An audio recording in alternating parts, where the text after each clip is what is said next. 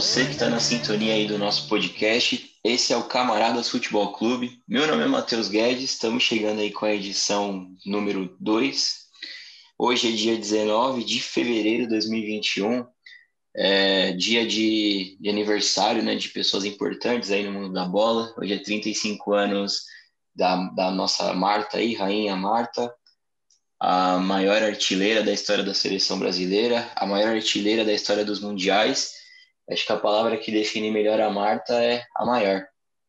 E hoje também faria 67 anos o Dr. Sócrates, Dr. Sócrates brasileiro, brasileiro até no nome, foi idolatrado aí no És do Brasil, o clube mais brasileiro, e ganhou dentro de campo, jogou dentro de campo, foi cerebral e cerebral também fora dele, né? Um dos líderes da democracia corintiana, uma das páginas mais bonitas aí do nosso futebol, como faz falta o Dr. Sócrates nos dias atuais. Queria mandar o meu abraço aí para o Júnior, para o André para o Felipe, que estão aí na companhia comigo, os meninos aí de São Gonçalo, Bom, essa semana a gente vai falar sobre Champions League, começou as, as oitavas de finais aí da, dessa temporada 2021. Começou também, a gente está chegando aí numa reta decisiva do Campeonato Brasileiro, mas vamos começar falando de Champions. Queria saber de você, Júnior, o que você viu aí de Sevilha 2, Borussia Dortmund 3? Uma boa noite aí, um abraço. Bom dia, boa tarde, boa noite, né? Para todo mundo que está na escuta aí do nosso podcast. Sempre um prazer participar com vocês aí, rapaziada, meus amigos, Matheus, André e Felipe.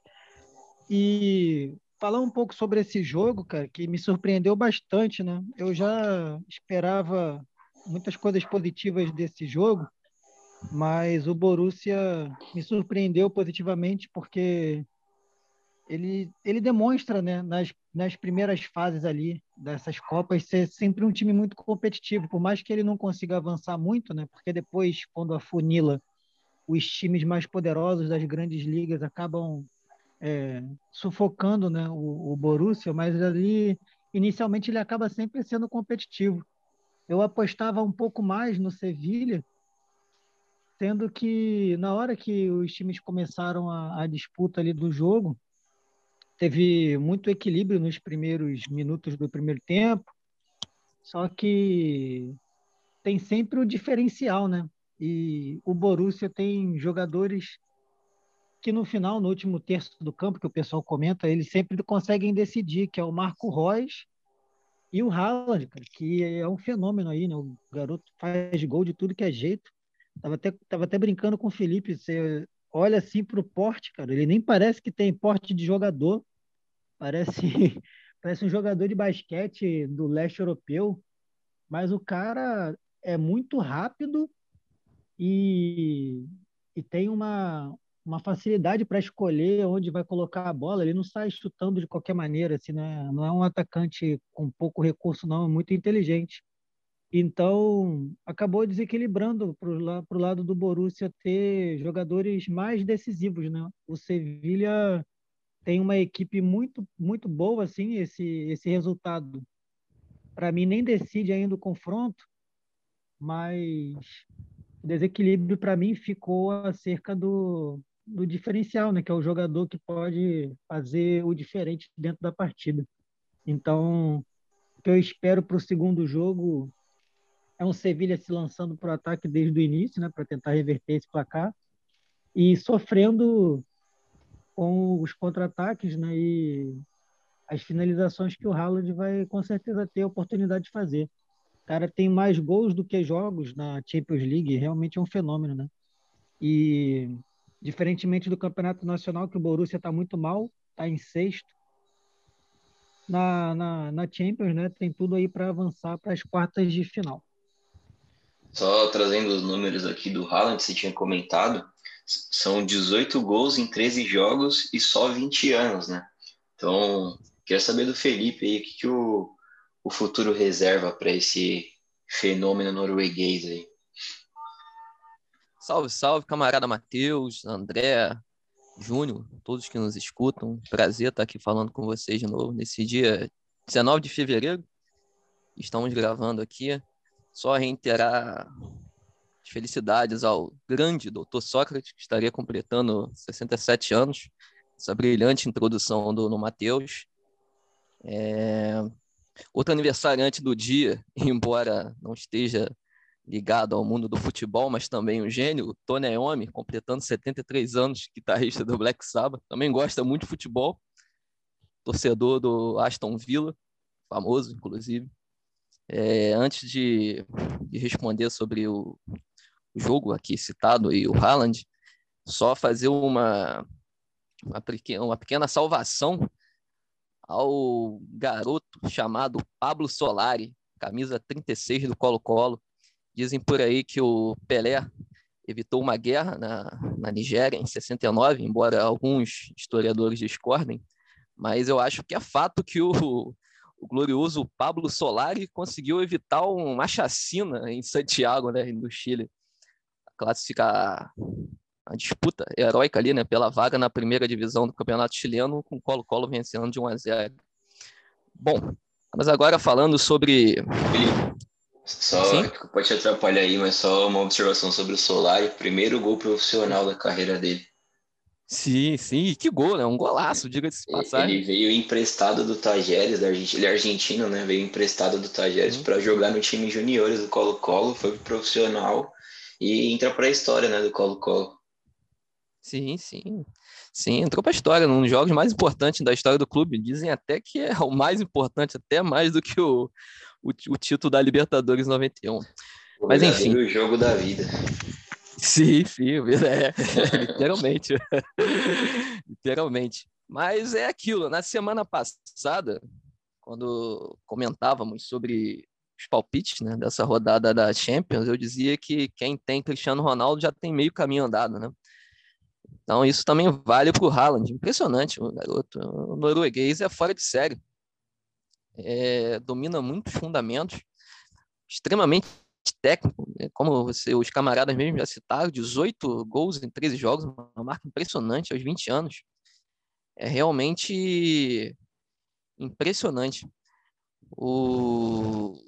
Eu acho que o Haaland é muito expressa muito o que significa esse Borussia, né? É uma equipe muito jovem, em comparação com o Sevilha, por exemplo, que tem uma média de idade de 29,5 de idade, né? O Borussia tem 25,7, são quase quatro anos de mais juventude. E uma equipe que é muito vital, né? E para mim foi o melhor jogo dessa primeira fase, né? Um 3 a 2 como o Júnior disse que, como o Júnior comentou, né? Que não, ainda não é um, não, de, não dá para cravar que é um resultado que já tem o martelo batido, mas deu um belo, um belo impulso Borussia né, para passar de fase. É um jogo que eu, que eu achei como o melhor né, dessa primeira fase. Um futebol que me impressiona do Borussia. Gostei bastante. Um jogo, eu diria que, que é muito simbólico, né? A gente vê é, uma equipe que é tão jovial e talvez tenha no Haaland a sua maior expressão, né?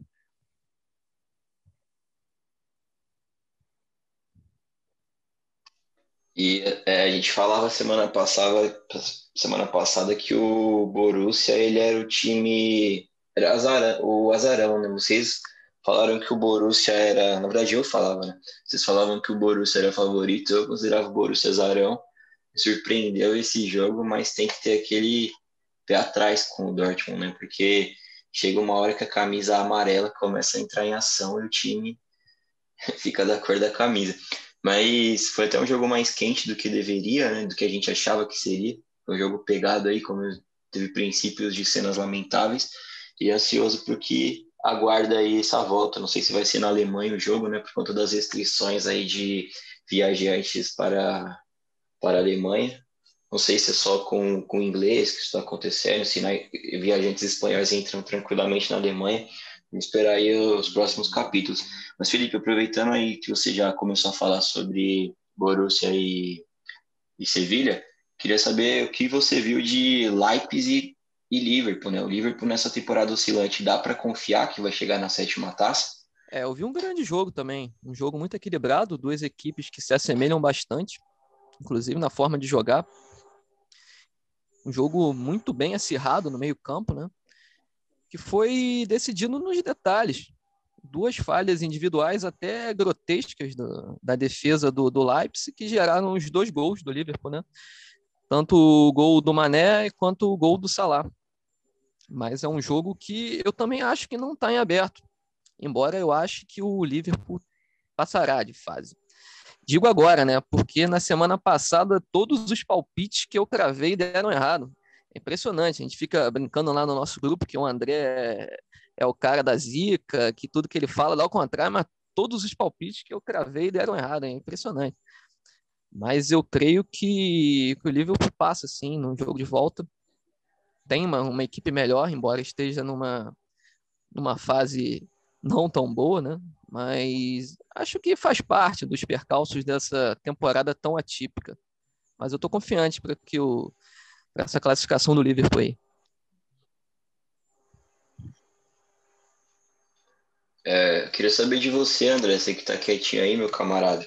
Fala aí pra gente o que, que você viu desse Leipzig 0, Liverpool 2. É bem provável que o jogo não vai rolar em Enfield, porque como o primeiro jogo foi na Hungria, né, foi em, Buda, em Budapeste, não foi na Alemanha porque o Liverpool teria que ficar 10 dias em quarentena para poder jogar na Alemanha, então não é viável isso, por isso que o jogo foi em, foi um ambiente, foi em outro país. A mesma coisa se o Leipzig for jogar na, na, Inglaterra, também vai ter que ficar 10 dias em quarentena, também isso não é viável visando o calendário.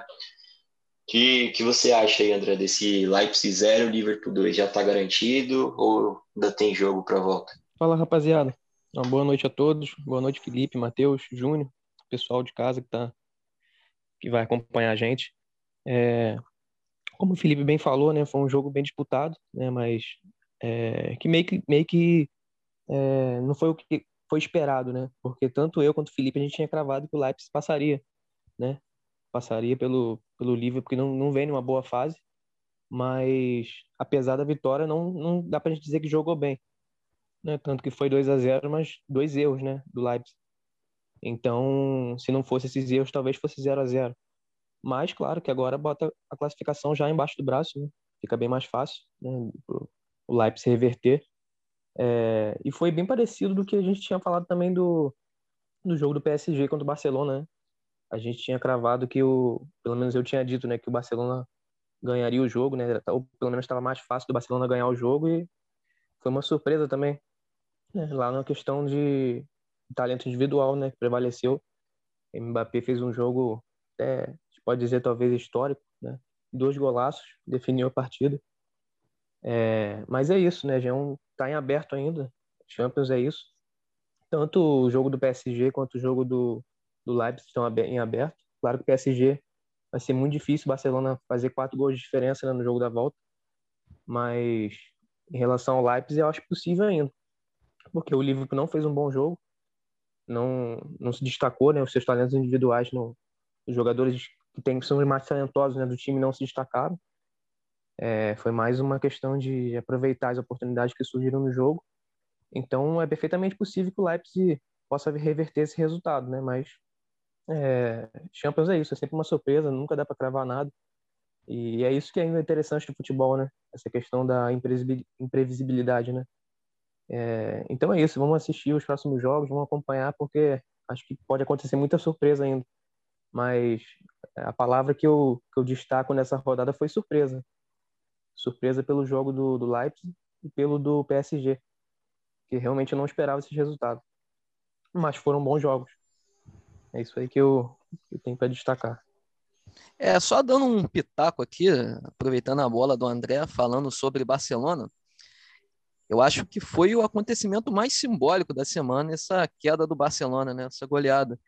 Que a gente tem, só para ilustrar aqui, em 2016, 2017, na temporada, o Barcelona foi eliminado da, da Champions quando perdeu por 3 a 0 para o Juventus no primeiro jogo. Naquela época não tinha nem Cristiano Ronaldo, mas tinha de bala, meteu dois gols, cara. Aí em 2017, 2018, nessa temporada, 3 a 0 para o Roma, outra goleada sendo que tinha vencido o primeiro jogo por 4 a 1 A temporada 2018 19, outra goleada, 4 a 0 para o Liverpool. Mesmo tendo primeiro, vencido o primeiro jogo por 3 a 0 E a gente teve nessa última temporada, 19 20, né? 8 a 2 para o Bayern. Então, o Barcelona, nas últimas temporadas, é sinônimo de fracasso retumbante, algo que tá estranho, né? A gente até falou no episódio passado sobre a última dança do Messi, né? E está sendo muito melancólica mesmo. E falando sobre isso, Felipe, eu ia até citar essa questão, mas para não, não, alongar muito, né? Que acho que parece que a única solução do, do Barcelona é uma reformulação total, né? De elenco, Sim, de diretoria. E o próprio Messi também provavelmente não vai ficar no final da temporada. Sim. Então, sim. eu acho que passa por uma, uma reformulação total a equipe. Muitos jogadores ali já, já, deram o que tinha, já deram o que tinha que dar, né? Então, eu acho que só uma reformulação mesmo para colocar o Barcelona de novo no, no topo né, do futebol. Porque realmente vem de quatro temporadas frustrantes para o torcedor. Então, bem lembrado do que você é, falou. Só complementando aí o que o Felipe falou, é, além da naquela mesma temporada que perdeu de 3 a 0 para a Juventus, foi nas quartas de finais, só que nas não lembro agora se foi quartas, foi semifinal, mas uma uma eliminatória antes foi aquele jogo contra o PSG, se eu não me engano. Sim, sim, de 6 né? a 1, né? E começa, começa perdendo por 4 a 0 então tem uma outra goleada antes da Juventus. Sim, sim. Até, até assim, é, me permita discordar, André, isso não, não é surpresa, né? O Barcelona ser goleado. Porque é uma coisa que está sendo recorrente temporada após temporada. E, assim, o lado do Barcelona esse de melancolia, a gente vai poder testemunhar aí, provavelmente, a partir da próxima temporada, um Barcelona que a gente nunca viu, que é um Barcelona que pode entrar no ostracismo. Porque, eu não sei vocês, o Júnior, ele até pode ele acompanhar um pouco antes da gente, né, por questão de, de idade, se querer entregar a sua idade, Júnior. Mas lembro, quando eu comecei a acompanhar futebol, foi na época do, do Ronaldinho no Barcelona. Então a gente já via um Barcelona protagonista na Europa, depois vem Pep Guardiola, essa era Messi, depois o trio MSN. Então a gente sempre viu o Barcelona sendo um dos protagonistas na Europa, né? E aí a gente vai acabar acompanhando aí um Barcelona que eu, eu pelo menos nunca vi, um Barcelona que pode se entregar ao ostracismo. Eu queria até saber aí do Júnior, a gente falou sobre Barcelona, né, já, já emendou o assunto, queria que você falasse um pouco sobre o lado do, do PSG, porque assim como a gente exaltou o Haaland, tem que exaltar o Mbappé também. E o próprio Haaland ele deu uma entrevista falando que ele se motivou a fazer aquele jogo contra o Sevilla porque ele viu que o Mbappé fez contra o, contra o Barcelona. Queria que você falasse aí para mim, Júnior, o que, que você acha do Mbappé e se a gente pode considerar ele como a grande estrela do time. Beleza. Só antes de falar do PSG, né, já que você comentou do, do ostracismo do Barcelona, tem até que fazer, confidenciar para vocês aqui, né? Assim, eu espero meio que com, com muita alegria esse momento chegar, porque como eu acompanhei outros times, né, no, na década, do início da década de 90, com protagonismo, e depois esses times sumiram assim, cara, é, eu fico muito triste pela, por essa hegemonia né, que se criou em torno do dinheiro que Barcelona e Real Madrid conseguir, conseguem né, capitalizar e se manter no topo da Europa por muito tempo, assim. Então, nada contra os times em si, né? Mas eu não gosto muito dessas hegemonias porque fica um pouco chato. Então eu vi a Ajax com o timaço ganhando Champions, né, jogando bem, o Borussia é, também ganhou uma Champions nos anos 90, a própria Juventus, e era interessante porque tinha uma rotatividade, né? Depois ficou muito muito maçante ficar vendo só dois times assim com muito poder, né? Agora que o Bayern está tá vindo com muita força, mas era muito Real Madrid e Barcelona.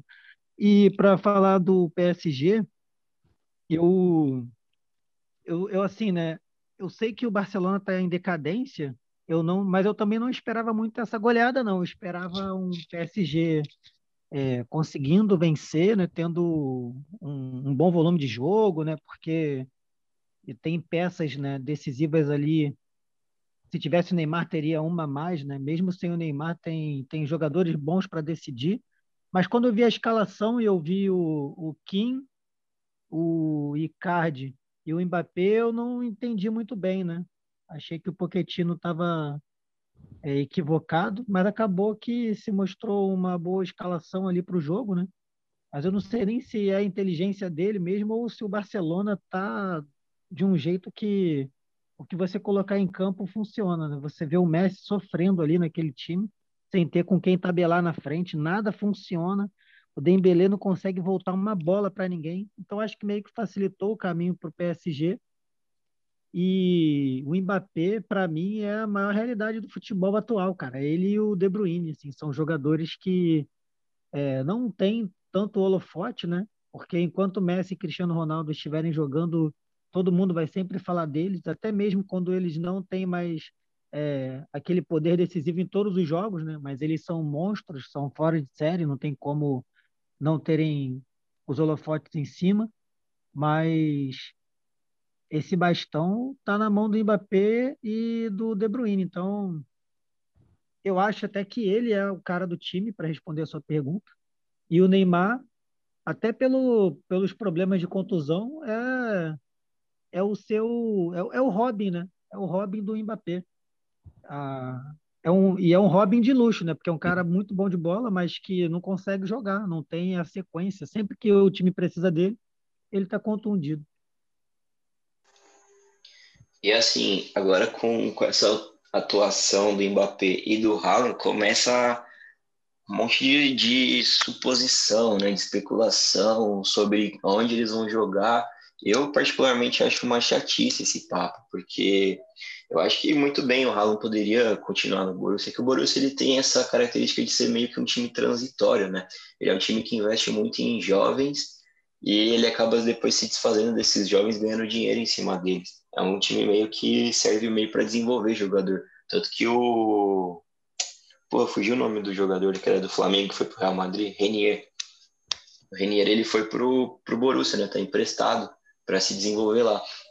Então, não sei o que vocês acham que. O André, o que você acha?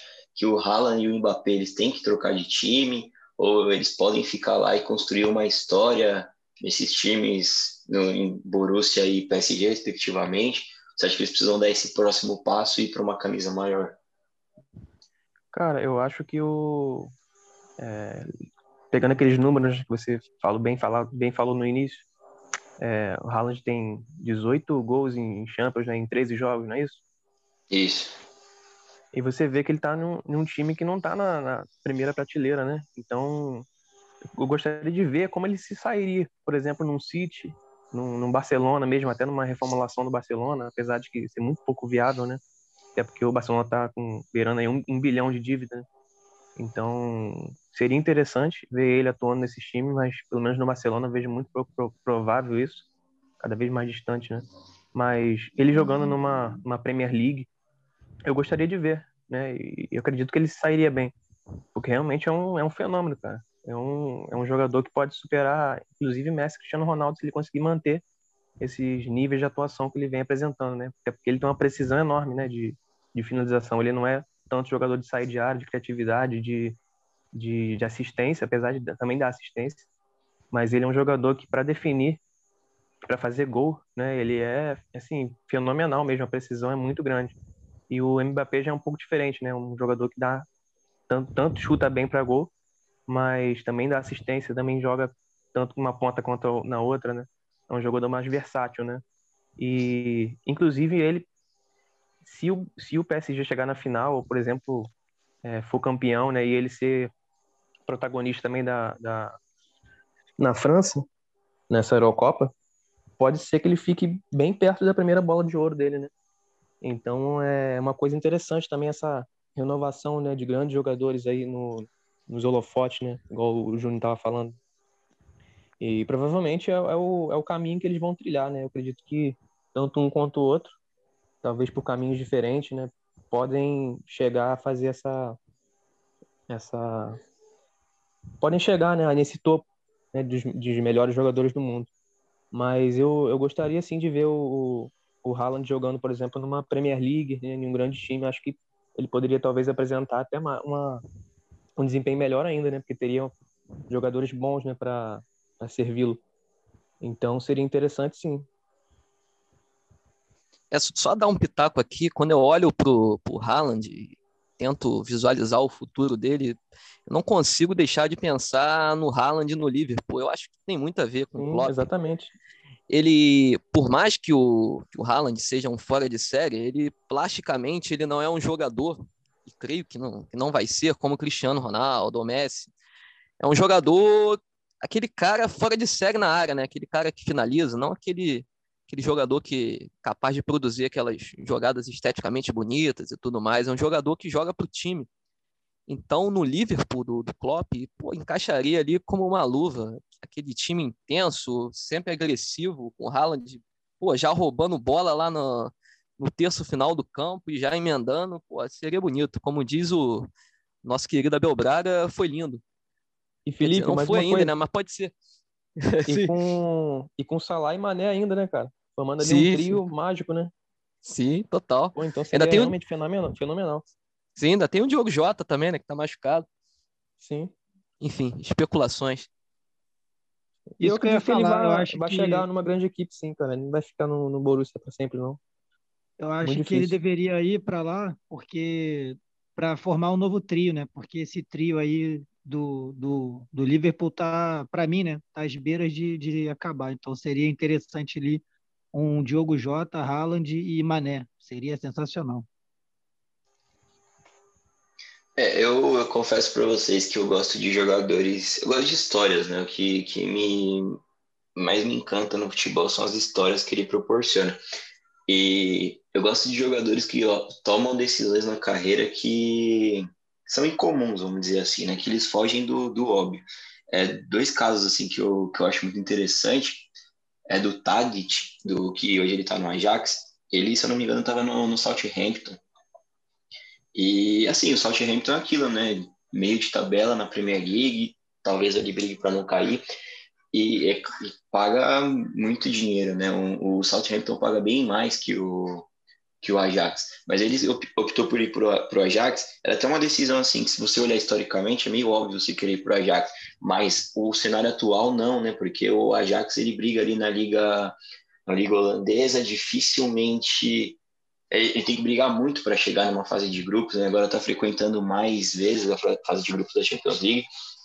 Mas o, me chamou muita atenção a história, do, a entrevista que o Tadic deu naquela temporada 18-19, quando ele fez dois gols, se não me engano, no Real Madrid, lá em Santiago Bernabéu, que o Ajax eliminou o Real Madrid 4 a 1 E ele falou que assim ele escolheu ir para o Ajax para viver esse tipo de histórias, mesmo recebendo menos, mesmo ele tendo menos holofote, vamos dizer assim, porque o Southampton não ia levar ele a fazer uma noite igual ele fez lá no Santiago Bernabéu. E outro cara também que eu acho muito legal, a história dele é do Ginac, né? A gente falou muito sobre ele semana passada do, no Tigres. Ele tinha mercado ainda lá na Europa, poderia ter ficado na França, recebendo até mais, vivendo melhor, condições de vida na França talvez seja melhor do que no México, mas ele optou ir por um time mexicano e hoje ele é o ídolo máximo, né? Tudo, eu falei todas essas histórias para falar assim que talvez seria interessante o, o Haaland fugir desse óbvio, o, o Mbappé fugir desse óbvio de se transferir para times com camisa maior, para tentar ir uma idolatria máxima nesses times que eles já estão hoje. É, só para Matheus. Oi, André. Não, só para complementar. Inclusive, o, o Gignac deu uma declaração de que ele não iria para o PSG nem para ganhar 10 vezes mais do que ele ganha no Tigres. Eu achei interessante essa, essa fala dele. Não sei se vocês viram isso. É, é incomum, né? A gente pensar nisso é incomum. É. Só para acrescentar. Completando aí a rodada da. Pode falar, Júnior, pode falar.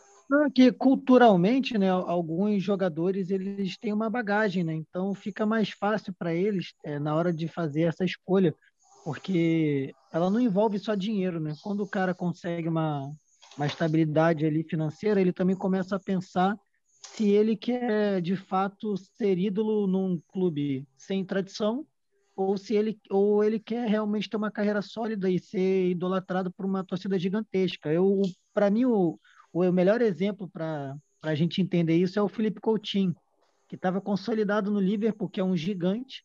Ele trocou porque a gente tem uma geração que joga FIFA, né, e Wing Eleven, Bomba Pet, que acha que o Barcelona e o Real Madrid são os únicos times grandes que existem no mundo. Então, é, eles são o Olimpo lá. do futebol, né? É, o cara trocou a camisa 10 do Liverpool para ser um completo ninguém no Barcelona. Assim, é, é, é uma falta de gerência de, de empresário na ajuda da carreira do rapaz e dele próprio, né, de conhecimento do futebol. E aí você pega o Gignac, como o André falou, ele entende que o PSG é menor do que o América, que o Tigre, desculpa, e é menor, porque se você for no México, o Tigres é gigante. Então é melhor jogar no Tigres, cara, tem muita torcida e você vai fazer uma carreira lá. E o Tadic sabe que antes da lei Borja, o, o Ajax era uma das maiores potências. Então ele sabe a carga histórica que aquele time tem e ele prefere jogar ali. Exatamente. É, só para encerrar essa rodada de Champions League, é, acho que vocês não assistiram, né? Porto e, e Juventus. Também eu assisti e falo para vocês, vocês não perderam nada, que foi um jogo horroroso. É, a Juventus, pela terceira temporada seguida, sai atrás no confronto de oitavas de final. E agora é a missão Cristiano Ronaldo ao resgate, né? Vai ter aí o jogo da volta para tentar resgatar. Falo que a Juventus no jogo é, foi travada pelo Porto, não conseguiu jogar. O Porto teve dois gols relâmpagos, né, no começo do primeiro tempo, no começo do segundo. E assim, a Juventus saiu com um prejuízo menor do que do que devia. Porque fez ainda conseguiu fazer um gol fora, um gol que não foi merecido, mas que deixa aí a Juventus a, um, a ganhar pelo placar mínimo no jogo da volta para conseguir classificar para as oitavas.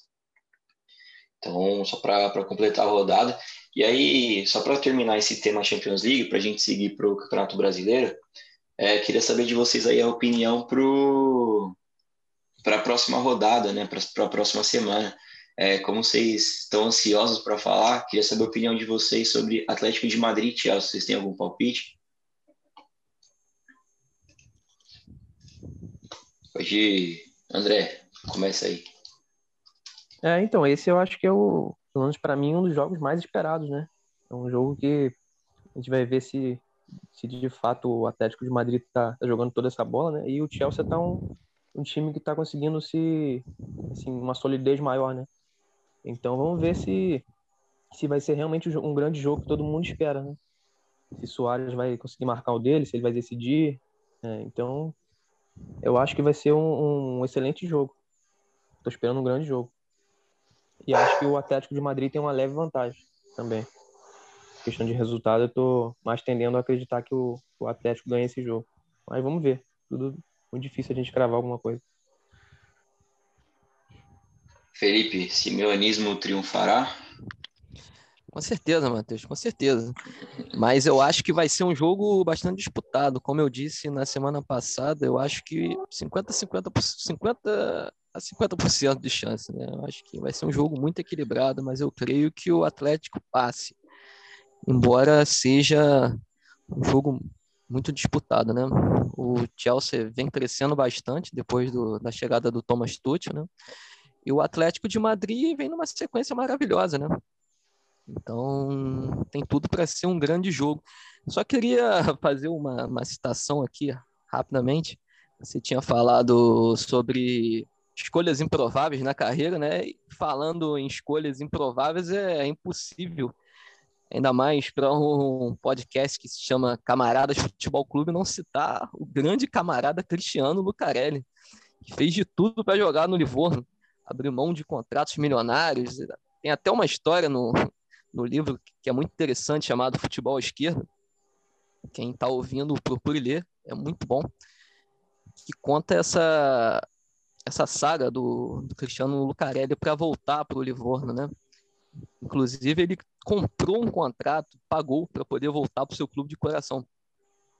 Então, fica o registro aí. Só para comentar mesmo, não poderia passar batido. Válido, válido. Ó, no pique, hein, gente, para não comer muito nosso tempo. Júnior, Lazio de tiro imóvel contra Bayern de Munique. Acho que o campeão mundial prevalece. O que você acha? É, cara, a gente fica tentando apostar numa zebra, né? Mas esse é o jogo que não tem zebra, né? Vai, vai, vai passar, acho até com tranquilidade. É, André, Glabá, o Borussia Mönchengladbach de Marcos Churrão, filho do homem, contra Manchester City. Essa poderia ser a grande história, mas acho que não vai ter como, né? Manchester City 17 vitórias seguidas. Você acha que prevalece? É, com certeza, é muito difícil, né?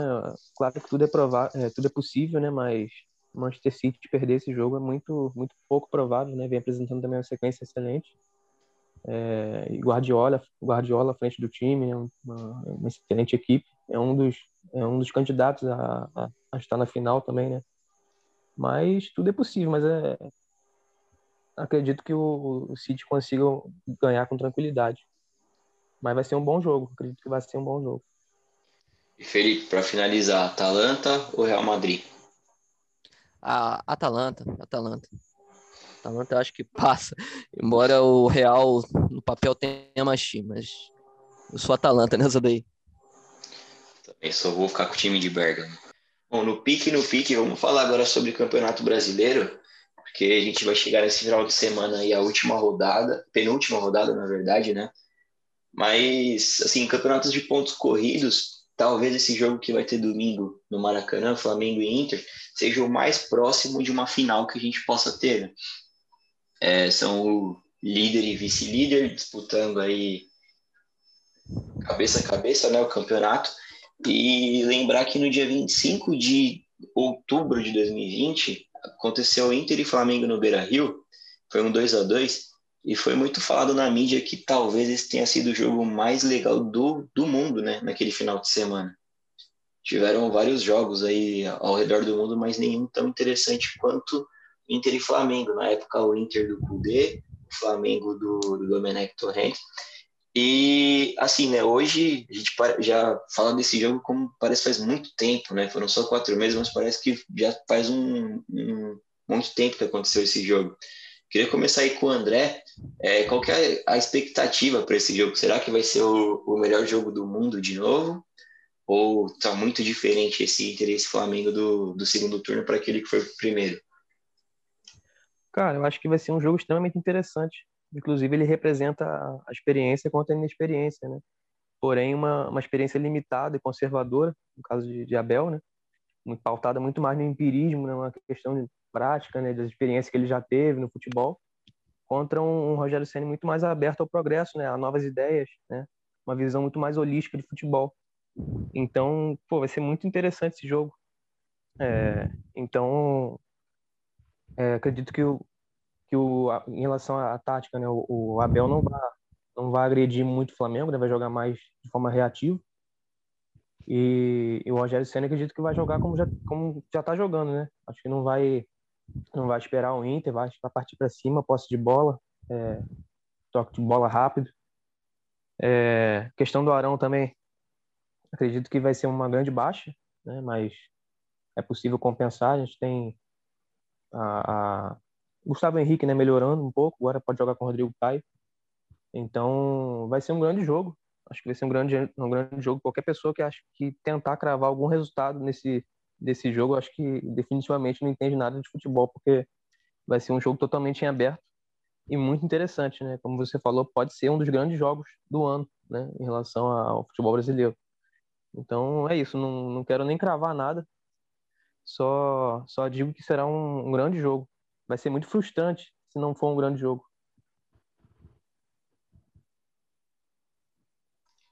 É, e você, Felipe, o que você espera aí desse Flamengo Internacional. É, na, na semana passada a gente até conversou sobre isso, né? Eu disse que dependia, as circunstâncias do jogo dependeriam bastante daquela rodada, né? Essa última rodada. Caso o Flamengo tivesse vencido, estivesse hoje dois pontos à frente do Internacional, acredito que o, a dinâmica do jogo seria totalmente diferente, né? mas com os dois times vencendo e a pontuação permanecendo a mesma, então eu acho que o Inter vai ficar mais tranquilo, né? Vai poder jogar mais, executar o seu jogo, né? Tem feito na, nas últimas partidas, desde que o não nas últimas partidas, né? desde que o Abel assumiu na, na 21 rodada, a mesma rodada que o Rogério Senna assumiu, fica aí uma, uma curiosidade. Então, acho que vai ser um duelo de opostos, né? praticamente tese e antítese ali juntos. São pensamentos totalmente diferentes, são escolas diferentes, são tudo diferente, né? Mas eu acho que vai ser, acho não, creio que vai ser um bom jogo, né? Não sei se tão bom quanto do primeiro turno, né? Porque eram momentos distintos, né? A gente tinha o Kudê ali jogando com futebol mais ofensivo, inclusive naquele jogo marcando marcando o Flamengo, né, no seu próprio campo com muita intensidade, roubando bola no, na defesa do Flamengo, inclusive os dois gols do, do, do Inter saíram dessa jogada, né? uma falha do Isla e outra falha do Gustavo Henrique. E o, e o Flamengo do Domenech, naquele estilo meio kamikaze, vamos, vamos, vamos que vamos. E aquele empate do, do Everton Ribeiro no último minuto, né? Acho que foi sacramentou um resultado ideal para aquele jogo, né? Merecia ser empate, mas nesse jogo acho que vai ser totalmente diferente. O Flamengo joga de uma maneira até, não vou dizer que é, que é de vanguarda, né? Porque seria uma hipérbole, mas uma maneira incomum, né? Não tem volante no time, o time joga com quatro meio-campistas, que dá tecnicamente ali no meio muita qualidade. Creio que pela saída do Arão, e, na verdade vai ser bastante sentido, né? Pela saída de bola, pelo bom passe que o Arão tem, mas também a entrada do Gustavo Henrique. Acho que também o time não vai perder, porque o jogo aéreo do Inter é muito forte, né? Então o Gustavo Henrique lá com quase com seus dois metros de altura vai ser um alento ali na, ali atrás na zaga. Como o André disse, vem vivendo uma boa fase, mas é isso, tem tudo para ser um belíssimo jogo. Não creio que será tão aberto quanto, quanto foi no, no primeiro turno, mas ainda assim tem tudo para ser um, uma bela tarde de futebol. Ô, ô Júnior, você imaginou que algum dia o flamenguista se sentiria a falta do Verão? É, cara, de, é, até 2019 a gente jamais pensaria em falar uma coisa dessas, né? Nenhum torcedor de, do Flamengo pensaria nisso. Mas depois você começa até a entender, né? Mas só que eu vou até fazer uma polêmica aqui, né? Não sei se aí em São Paulo as pessoas falam assim, mas aqui no Rio a gente brinca que às vezes a, a natureza marca o jogador que é ruim e às vezes a natureza escala quando o treinador está pensando em fazer alguma coisa errada, né? A natureza escalou o, o time porque o Inter tem uma jogada aérea muito forte e eu estava pensando, se o Rogério escalar o William Arão e o Rodrigo Caio, ele vai é, pecar. Então o William Arão se machuca e é impossível de ser escalado na zaga. Então ele vai ter que entrar com o Gustavo Henrique, que é um cara que vai rivalizar com o Rodrigo Dourado e com os zagueiros que o Inter vai ter em campo, que são duas, é, são duas promessas ali, dois jovens, mas que o mais baixo tem 1,87, né? O outro tem mais de 1,90, são muito altos. Então é, tem a altura parecida com o Gustavo Henrique. Para mim, a opção para o Rogério melhor é esse cara, né? E o Ilharão teria que jogar no meio de campo, né? Mas ele e o Diego, para mim, se equivalem ali. É, vai dar para manter o mesmo padrão do Flamengo, porque vai ser um, um, jogo de ataque contra a defesa, né? O Inter vai jogar basicamente na, no contra-ataque, né? Vai reagir ao que o Flamengo vai tentar impor ali durante o jogo praticamente em sua totalidade. Mas a gente sabe que vai ser um início muito forte, né? Depois o ritmo cai um pouco, o Inter deve equilibrar ali a, as ações. Vai ter que ver se o Flamengo consegue fazer um gol no início para tentar controlar o jogo. Caso não consiga, o Inter tem a chance ali de repente de furar o bloqueio do Flamengo, que não tem uma zaga muito confiável, né? E a zaga, quando eu digo, não é só o miolo, mas o sistema defensivo como um todo. É, e se o Inter faz um gol, é tudo que eles mais querem para conseguir jogar no, no contra-ataque e, e, tentar matar, como eles fizeram com o Vasco, né? Depois do 1 a 0 eles ficaram ali esperando para dar o bote final, conseguiram fazer o segundo gol e aí fecha o caixão, né? Eles vão tentar fazer o mesmo esquema com o Flamengo. Eles venceram nessa sequência aí deles de vários jogos vencendo, o que eles tiveram mais posse de bola foi o que eles acabaram perdendo, que foi contra o esporte. Todos os outros dez jogos, no, as nove vitórias e um empate, eles tiveram menos posse de bola. Então, com certeza aqui eles vão fazer igual, ainda mais jogando contra o Flamengo, que é o time que mais segura a bola né, no, no campeonato. É, o Abel sabe jogar assim, foi campeão assim com o Fluminense, né? Foi campeão assim do mundo lá contra o Barcelona, jogando sem a bola. Então vai ser uma disputa de duas escolas antagônicas, né? Que depende do gosto do cliente. Uma, um tentando mais é, ser, ser incisivo ali no ataque, né? E o outro deixando deixando para atacar quando é quando é mais conveniente, né? Com, pegando os erros do adversário. Eu também acredito que vai ser um jogão assim. Tem o status de final que esse campeonato, esses campeonatos de ponto corrido, pontos corridos costumam, não costumam ter, né? E, já tinha muito tempo mesmo que não acontecia isso aqui. Então vai ser muito interessante ver como que duas escolas totalmente opostas, né, se rivalizam aí com os nervos à flor da pele, já que está no finalzinho do campeonato. E eu tenho certeza que alguém vai acabar expulso nesse jogo aí no domingo. Ô, Júnior, aproveitando que você citou essa questão da altura, né, que o, o Inter provavelmente vai explorar bem, talvez seria bom a, a, o Rogério ficar atento que se o Gabigol não estiver bem no jogo, já colocar o Pedro, né, no início do segundo tempo. Porque o Pedro já tem uma presença de área bem maior no sentido da altura dele, né? Sim, mas eu não acho, é, eu, assim, né, se eu tivesse no lugar do Rogério, nesse jogo, cara, se ele tirar o Gabigol, eu acho que é um atestado para se acontecer alguma coisa, né? Aí se ele quiser manter emprego também, né? Se não quiser, tudo bem. Mas se ele tira o Gabigol e o Flamengo não ganha, acabou para ele, cara. É demitido no vestiário. Dificilmente. É, pode até ficar. Por isso que né? eu disse se o Gabigol não estiver bem na partida, né? Eu é, sei que ele é fundamental, entendeu? Ou até colocar os Pô, dois juntos, que, né? Mas acho que é até mal, segundo tempo. Tem que deixar, não pode tirar o Gabigol. Se tirar o Gabigol domingo é muito complicado, cara. Só se o Gabigol pedir. Porque... A questão é que eu vejo que esse jogo é muito Pedro, cara. Não, sim, pode, pode até ser, cara, mas o Gabigol ele, ele já mostrou que ele não pode sair do time é, sei, até sei. quando ele tá mal. E, e, é um jogo final, cara. Esse jogo é final do campeonato. Você tem que deixar até o final. Você tira o lateral direito, bota o Diego lá, mas você não tira o Gabigol desse jogo. Bota o Pedro, ele e o Bruno Henrique é. junto lá, dá, dá um jeito. Eu faria assim, né? Se eu estivesse treinando o time, eu não tiraria o Gabriel nesse jogo, não. É, eu vou muito na linha do, do Júnior mesmo. Eu acho que se o Rogério Senna inventar de tirar o Gabigol nesse jogo, é, é pedir para ser demitido em caso de derrota, né? Nos últimos jogos ainda teve aquele toda aquela confusão, né? O Gabigol, daquele jeito dele, né? Toda vez que era substituído, fazia aquela graça. Ou então, quando estava no banco, entrava com camisa diferente, ficava lá com aquela postura dele de, jogador mimado mesmo, né? Que é a palavra, né? Mas eu acho que com o Gabigol não dá, sem o Gabigol não dá. É um cara que pode decidir a qualquer momento, embora eu acho que é jogo pro Pedro também, eu concordo com o André. Eu acho que o Rogério, inclusive, está pensando nisso. Ele, nas últimas semanas, né, vem, vem deixando, deixando no ar, né, que está treinando com os dois juntos, então pode ser que ele tenha alguma coisa preparada, né?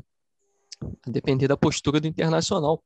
Mas é sobre o Flamengo, só para dar uma comentada aqui, que o Flamengo, embora seja uma equipe muito técnica, muito ofensiva, ela ainda tem um problema na transição, de, na transição defensiva que é bastante clara.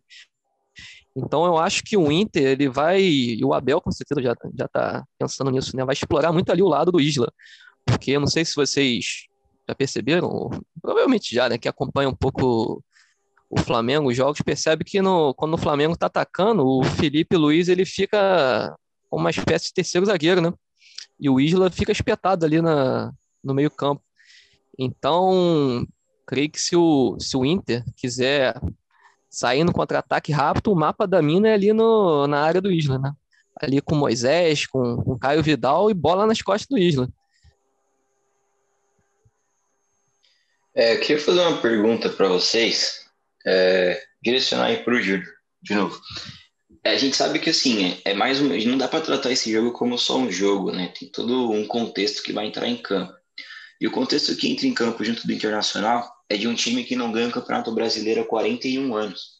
Já o Flamengo, apesar de todas as mudanças que, que aconteceram aí do, de 2019 para cá, o Flamengo tem mais recente aí esse doce gosto da vitória, né? O Flamengo é atual campeão brasileiro, o Flamengo, coisa de pouco menos de um ano, pouco mais de um ano, ganhou Libertadores também. Então o Flamengo ele tem mais essa, sabe, vamos dizer assim, que o time do Flamengo sabe ganhar e o do Inter ainda precisa provar isso.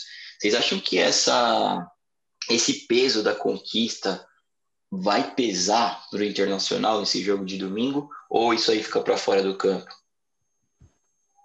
É, cara, eu além de tudo isso que você falou, eu ainda coloco mais um fator na balança que são os confrontos entre Internacional e Flamengo, Flamengo Internacional. É, tem tido muita vantagem nos últimos anos, né?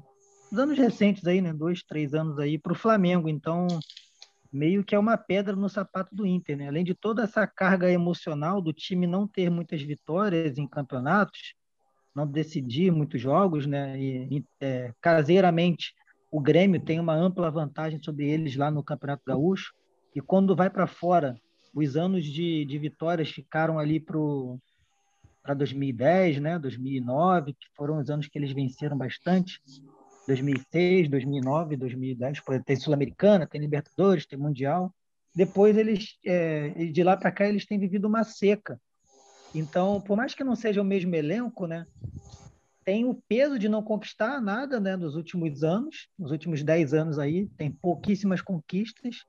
É, e esse elenco ele costuma perder para o Flamengo. Quando não perde, empata, empata jogando pior, né? Então o Flamengo é, é uma pedra no sapato que talvez incomode é, não sei se esses 41 anos assim, né, influenciam, mas é, porque é aquilo que a gente estava comentando ainda agora, né? Culturalmente os jogadores não devem nem saber disso. Assim, a gente está comentando aqui, talvez eles nem saibam. Se ninguém comentar para eles, eles não devem nem saber que o Inter não ganha um brasileiro esse tempo todo, né? Alguém vai ter que avisar. Eu tenho certeza que eles não sabem. Mas que eles não ganham o Flamengo, eles sabem, né? Porque o Patrick, por exemplo, eu tenho certeza que o Patrick vai pilhar Patrick vai pilhar brabo, porque assim, ele não, ele não consegue ganhar o Flamengo no, do, de 2018, 2019 para cá, o Flamengo sempre vencendo. É, e eles não têm títulos nenhum, né? Então eles estão pilhados contra o Grêmio, estão pilhados contra o Flamengo, então acho que isso acaba pesando para eles nesse momento aí de decisão. Se não tivesse o Gabigol no Flamengo, que é um cara nervoso, né? Eu diria que o, no jogo mental o Flamengo teria um, um fator positivo, mas tem um Gabigol, aí meio que dá uma equilibrada. É, Felipe ou André, vocês querem comentar esse tema? Eu queria comentar, Matheus. É o seguinte, favor, você falou então. essa questão do, do peso, né? Mas ele pode, vendo por outro ângulo, ele pode ser favorável, né? no sentido de estar tanto tempo sem ganhar. É, então os caras podem chegar com mais vontade para esse jogo, né? Algo que até a gente pode é, remeter ao Flamengo de 2019, né? Tanto tempo depois de, de da, da, última Libertadores, né? De 81. Então você tem uma vontade a mais, né? Tá tem uma, uma, um incentivo a mais, né? É, e o próprio o próprio é, percurso né, do Flamengo nessa última Libertadores talvez mostre um pouco disso, né? o time não mostrou tanta vontade, ou pelo menos não tanta vontade como na Libertadores anterior. Então, só para só pontuar isso, né, fazer esse contraponto, talvez esse peso né, dessa ausência de títulos pode, possa também pesar a favor né, do Inter, e ainda tem a questão do Maracanã também, né? Maracanã interessante essa questão de que o, o Flamengo vai jogar em casa, apesar de não ter torcida, né? É, acaba dando uma, uma, certa tranquilidade, né? Mesmo psicológica, né? De estar jogando em casa. E aí uma outra coisa que eu queria falar, né? Como que, como que seria é, uma atmosfera assim mágica, né? Esse, esse jogo com torcida, né, cara? O Maracanã podendo ter torcida num jogo desse, né? De quase que final de Campeonato Brasileiro. Né? Só deixar isso no ar para vocês, como que ia ser um, um, jogão em todos os sentidos, né? no campo e na arquibancada. É, embora eu concorde com, com boa parte do que os meus camaradas disseram aí, mas eu creio que a pressão no domingo vai ser toda pro Flamengo. Eu creio que o Flamengo, ele, pelo elenco que tem, pelo investimento que teve, pelas expectativas da temporada, ele chega muito mais pressionado. Inclusive, tem uma faixa ali na, do que o setor norte, dizendo que o brasileiro é obrigação, né? Porque praticamente se desenhou assim, porque a temporada do Flamengo foi muito frustrante, as eliminações, oscilação e tudo mais. O Internacional é uma espécie de estranho no ninho, né? Chegou aí, ninguém esperava nada, foi chegando, foi chegando, né? Tudo bem que muito se deve a essa temporada que a gente vive, né? Esse, esses tempos pandêmicos que geram algumas coisas incomuns, mas eu acho que a pressão é mais do Flamengo para vencer. Embora eu acho que o Flamengo é favorito para esse jogo, eu creio que o Internacional ainda assim tem um caminho mais fácil para ser campeão. Porque mesmo que o Flamengo ganhe do, do Inter e abra dois pontos, o Flamengo tem que vencer o São Paulo. Se o Flamengo empatar o jogo no, no Morumbi, e o Inter venceu o seu jogo, que em tese é mais fácil, contra o Corinthians, o Inter é campeão pelo saldo de gol. Que ambos. A diferença de, de um para o outro é mais 7 para o Inter. Ou 6 a 7, acho que é 7 de diferença para o Inter. Então é impossível de ser tirado pelo saldo de gol, né? Então ainda tem isso também. É só dando uma olhada na tabela aqui, os dois estão com 20 vitórias, né? Aí o Flamengo ganhar no Inter ganhar na última, exatamente. Ficaria no saldo de gols. Tem razão. Sei que o Flamengo enfia um 7 a 0 no Inter, né? Isso tudo pode acontecer, né? É, o André tinha comentado sobre jogo de opostos, né? Tanto o André quanto o Felipe falou sobre isso. E contrapondo aí Rogério Ceni e Abel Braga, né? Porque assim, são dois, dois contrapontos. O, o Rogério é o, o técnico da nova geração, né? A nova escola brasileira de técnicos, o, o mais promissor deles no momento. O Abel já é um cara dado como ultrapassado, ele também já estava quase para se aposentar, talvez ele veio para ser um tampão, ele pode acabar ganhando o brasileiro. É, o Rogério ele é adepto a um futebol mais ofensivo, o Abel mais defensivo, eles são até de gerações diferentes, né? O, o Rogério jogava até metade da, da década passada e o Abel ele foi técnico do Inter no, no Grenal do século, que era do Campeonato Brasileiro de 88, que aconteceu em fevereiro de 89. Então, olha quanto tempo o Abel já está aí, né? É, queria que vocês falassem um pouco sobre o Rogério Senna e Abel Braga. É, ô, ô Matheus, é, acho que a gente pode também ver por uma, de uma outra forma que o, o Abel valoriza muito mais o quantitativo, né, questão de, de resultado de jogo mesmo em si, mas o jogo um, como um dado isolado, né? Enquanto que o Rogério vê, vê os jogos ali e a questão da evolução da equipe como algo muito mais importante, né? Tá sempre, você está sempre evoluindo, você tá, você tem várias áreas né, do futebol, além das quatro linhas é, conectadas, né? E, e, vendo os resultados como um processo, né? Eu acho que essa é a grande mudança, é a grande diferença entre um e outro. Enquanto um vê um jogo como, como um resultado ali acabado, né, descolado de outros jogos, cada resultado é um, é um resultado diferente, né? E a busca principal é de fazer um resultado de jogo, o Rogério já pensa mais na frente, né? ele já pensa como, como um processo, né? uma busca de uma evolução constante, de você estar tá sempre se reinventando no futebol, e que é algo que a gente vê que é tendência no mundo. Então, fica muito fácil né, a gente fazer esse contraste entre os dois. Né? Como eu já tinha falado antes, que um representa muito mais um conservadorismo no futebol, né, do que ele já, já fez, muito, muito mais baseado no que já fez, no que já testou, e um outro, né, o Rogério Ceni, muito mais aberto ao novo, à mudança, né, ao progresso no futebol, né, a buscar coisas novas e a fazer testes, né, dentro de campo. Então vai ser um jogo muito interessante. É só para salientar, o tanto o Abel como tanto o Abel quanto o Rogério tem 16 jogos no campeonato, tem 16 jogos no campeonato, né? E 10 vitórias para cada, 3 empates para cada, 3 derrotas para cada. Praticamente a mesma campanha, né? Mas eu acho que para por aí as comparações. São estilos totalmente diferentes, como o André disse. Eu acho que não é nada pessoal contra o Abel. A gente sabe que ele teve problemas, né? Na família, problemas nos seus últimos clubes. É um cara boa praça, dá para a gente ver, de, mesmo à distância, né? dá para ver que é um cara do bem, que se relaciona com todo, com todo mundo, que os jogadores gostam pra caramba dele, mas são estilos totalmente diferentes e, e tem um, é uma geração uma diferente, né, Felipe? Sim, era o que me incomoda é que tem umas o que me incomoda é que tem uma espécie de, de frisson na mídia que já está preparando a justificativa, né? A gente vê nesses principais jornais esportivos é sempre o mesmo papo que o Abel foi injustiçado, que as críticas foram injustas, que todo mundo pegou, porra, pegou pesado com o cara, são, são coisas que são até ridículas. Os últimos trabalhos do, do Abel foram medíocres, com resultados medíocres. Ah, são totalmente passíveis de crítica. Hum, acho que as pessoas, principalmente a, a gente tem uma imprensa esportiva que é muito chapa branca, né? Principalmente aquele pessoal da Globo que chama todo mundo lá, parece que você tem que passar por uma espécie de, digamos, de um filtro, né? Você vai ali é abençoado por todo mundo, por Galvão Bueno, aquela, aquela pichotada toda, aquele pessoal lá da Globo. Então parece que a cama já está preparada, né? O discurso já está pronto.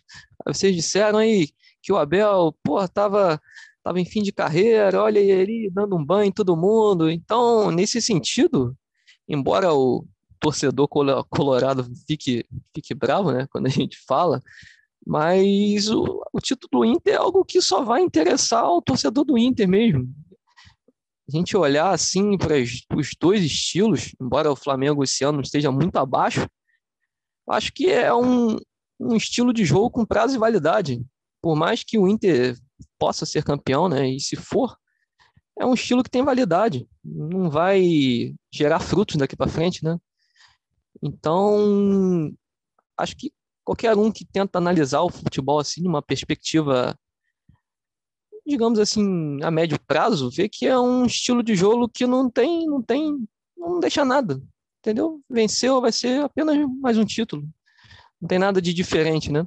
Então, nesse sentido aí, embora o Rogério tenha errado bastante né, nas partidas, em vários momentos, desde que assumiu o cargo, e dá para ver que ele é um técnico que busca algo diferente, né? Tem outras diferenças, tenta praticar um futebol para frente, e sai fora da caixinha, né?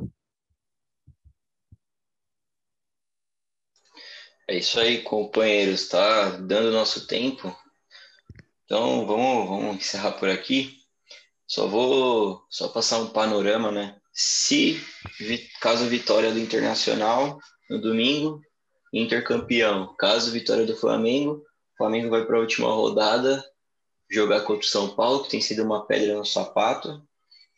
E o Inter pega o, o Corinthians, né? Que também tem essa rivalidade aí, toda a questão do DVD e tudo mais. Vai ser uma última rodada interessante. Em caso de empate, continua como está hoje. É, eu tinha comentado antes que a que me interessa, o que eu gosto mais do futebol são as histórias. Né? Eu tenho preguiça desse papo de recomposição de linhas, é, ataca com três, defende com cinco, posse de bola. Eu ter um pouco de preguiça nesse tema, mas eu gosto das histórias que o futebol oferece. E o Abel ser campeão seria uma história muito bacana, né? Porque é esse cara que sofreu uma tragédia, é esse cara que veio de trabalhos já foram muito ruins, né? No Flamengo, no Vasco, no Cruzeiro. É, a gente pode. Ele já era dado como aposentado, né? E ele vai para o Inter para tampar um buraco uma burrice que a diretoria fez perdendo o Kudê. E ele, nesse tampão ele pode acabar sendo campeão brasileiro, né? Algo que não acontece há 41 anos. E já se o Rogério ganhar o brasileiro, ele pode ganhar o brasileiro no Morumbi. Seria um, um doce, uma doce ilusão aí do destino para o torcedor São Paulino, né? Mais um, um golpe no, no, orgulho São Paulino. Vocês me permitem só um, um dedo de clubismo aqui? No domingo também tem Corinthians e Vasco em Itaquera. E esse jogo me remete à, minha memória mais dolorida, minha, de, minha derrota mais dolorida, assim, porque eu lembro que em 2007, na penúltima rodada do campeonato, o Corinthians jogou contra o Vasco no Pacaembu e o Corinthians perdeu por 1 a 0 para o Vasco. E aquele jogo ali basicamente sacramentou né, o rebaixamento do Corinthians, porque teria que jogar contra o Grêmio lá no Olímpico e o Corinthians não conseguiu e caiu. E agora a gente vê os dois times em situações opostas, né? é o Vasco na penúltima rodada tendo que jogar contra o Corinthians e uma derrota do Vasco deixa o cenário bem bem nebuloso aí para o Vasco, né? vai ter que brigar com o Goiás na última rodada, assim como em 2007 o Corinthians também brigava com o Goiás para não cair. Então é isso, camaradas. Muito bom o papo de hoje. É, queria desejar aí uma boa noite a todos. Já mandar um abraço aí para o Júnior. E Júnior, quanto, quanto vai ser Flamengo e Inter? Vou pipocar não, hein? Vai ser 2x1 um, Flamengo. 2x1 um, Flamengo. Felipe, meu abraço e o resultado do, do jogo. Vou na linha do meu companheiro Júnior, 2x1 um, Flamengo. André, sem clubismo, hein? Pelo amor. Um abraço e o placar de Flamengo e Inter. Cara, eu vou falar que eu, eu, eu juro que eu ia dizer 2x1 Flamengo. Ah, tá combinado esse negócio. Mas eu, eu acho que vai ser 3x1 Flamengo. Vou, vou diferente. Eu acho que vai ser 3x1 Flamengo. É isso aí, camaradas. Um abraço a todos. Um abraço, a quem nos, um abraço aí para quem nos está ouvindo. E semana que vem tem mais. Valeu. Valeu, rapaziada. Abraço a todos. Valeu, Boa galera. noite a todos. Salve, salve, camaradas.